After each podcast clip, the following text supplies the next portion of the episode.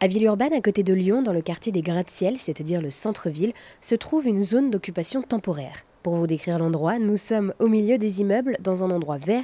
Depuis 2020, cette zone est un terrain expérimental pour créer un îlot de fraîcheur au cœur des gratte-ciel. Ce projet gratte-terre est piloté par le SCE, qui intervient en conseil, assistance et en recherche et développement.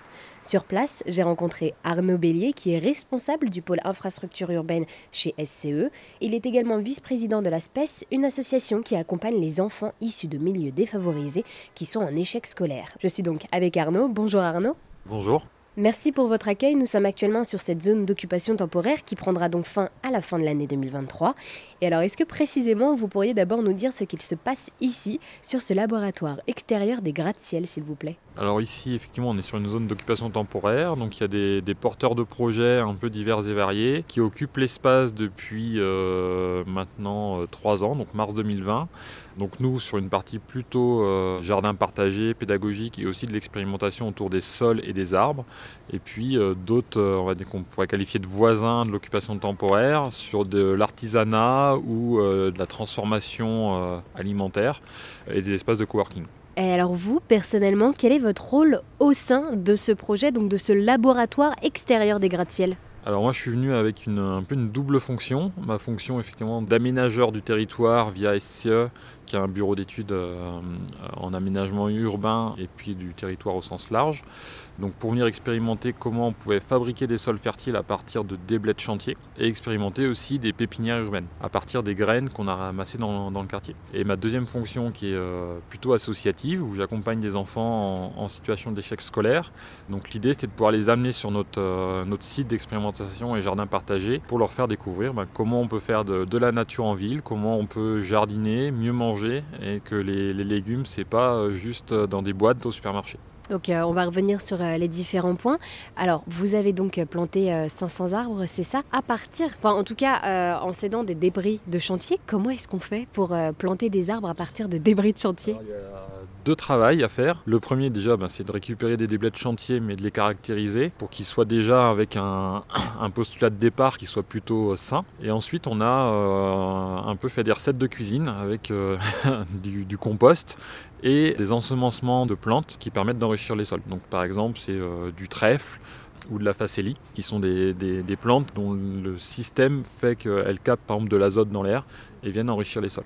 Donc ça c'était le travail de la première année. Et la deuxième année, on est venu euh, mettre en place les graines qu'on a récoltées dans le quartier et donner naissance à, à ces arbres. Et alors, toutes ces compétences autour de cette nature en ville et euh, de la plantation de ces arbres, comment est-ce que vous les avez acquises? Alors il y a à la fois des compétences autour du sol dont on dispose chez SCE, parce que depuis plusieurs années on, voilà, on mène des recherches et on expérimente aussi. Euh, donc c'est à Gras de Terre, c'était pas la première, euh, la première fois, c'est une suite d'une autre expérimentation. Et après, sur les arbres, c'est plutôt lié à Thierry Boutonnier, qui est arboriculteur, et aussi à Parquet Sport, qui dispose de connaissances sur euh, la culture des arbres en pépinière. Donc on a associé nos compétences pour faire tout ça. Et alors également, vous proposiez donc des visites pédagogiques à des élèves et des enfants. Comment se, sont déroulées ces visites? Alors là, il y a plusieurs façons. Soit on vient, euh, en fait l'idée c'est aussi de leur faire découvrir la terre, hein, tout simplement. Euh, la plupart des enfants en ville n'ont pas cette chance de pouvoir mettre la main à la terre, de savoir comment un légume pousse. Donc euh, de manière très basique, hein, on, leur permet de toucher la terre, de venir un peu mettre des petites graines dans des pots pour voir comment pousse une tomate ou pousse un arbre. Et l'idée de ça, c'était à la fois qu'ils puissent ramener une plante chez eux et en prendre soin. Donc il y a aussi ce côté, je prends soin de quelque chose montrer qu'on est dans du temps long, qu'on n'est pas aussi comme sur internet sur nos téléphones à passer d'un sujet à un autre d'un instant sans prendre le temps. Donc revenir à quelque chose aussi d'essentiel et de vital. Et puis euh, pour les arbres qui étaient plutôt sur site du coup, parce que ça c'est un travail euh, de, plutôt à une échelle 1 on va dire. Le côté rigolo qui a bien marché, c'est que du coup les enfants venaient après en dehors des, ateliers qu'ils ont pu faire, mais ils passaient par exemple le mercredi après-midi avec leurs parents bah, pour venir arroser l'arbre qu'ils avaient planté ou semé. Donc il y a aussi un côté, euh, bah voilà, j'ai fait quelque chose, j'en prends soin, donc c'était plutôt intéressant. Et vous voulez également donc euh, faire que les habitants de ce quartier deviennent plus autonomes, c'est ça? Et alors comment leur faire gagner en autonomie? Alors ça c'était un peu ce qu'on a essayé de faire dans notre euh, permanence hebdomadaire, c'était de venir montrer bah, comment on jardine, euh, comment on peut travailler le sol, semer, euh, à quel moment on récolte certains légumes plutôt qu'à d'autres. Et derrière on a fait aussi des ateliers une fois par an de cuisine sur site. On est venu transformer nos, nos récoltes en soupe. Donc c'était aussi montrer comment on peut les cuisiner. Et puis le trop a été donné à des assos et redistribué à des familles qui n'ont pas tout le temps tout ce qu'il faut pour s'acheter correctement à manger. Donc leur montrer qu'on peut faire aussi euh, du bon sans forcément dépenser beaucoup. Alors vous, vous êtes euh, là depuis euh, sur cette zone d'occupation temporaire dans le quartier Gratte-Ciel depuis maintenant quelques mois. Qu'est-ce que vous avez appris personnellement pendant cette longue expérience? Alors, il faut avoir beaucoup d'énergie pour porter ce genre de projet. Parce que ça, c'est pas évident de rester dans un temps finalement à 4 ans, ça paraît court, mais c'est quand même assez long quand on doit y mettre de l'énergie euh, toutes les semaines. Et puis, il y avait quand même un objet c'était aussi, c'était de créer du lien social. Et Gratte Terre a permis aussi de rencontrer des gens que je ne rencontrerais pas si je restais dans mon propre milieu. Et donc ça aussi, c'est finalement de montrer que ce genre d'endroit, un peu de jardin partagé et ouvert au public, ben, permet aux gens de recréer du lien social et de se rencontrer, chose qui n'est pas toujours facile ou évidente en tous les cas au quotidien. Et euh, finalement, comme vous le dites, ce genre d'endroit et euh, toutes ces expérimentations peuvent aussi inspirer le projet urbain à venir qui va donc euh, prendre la place de cette zone d'occupation temporaire. Oui, effectivement. Donc là, par exemple, il y a une partie du jardin et des arbres qui vont être transférés sur un square euh, du quartier. Donc c'est pas beaucoup, mais c'est toujours ça.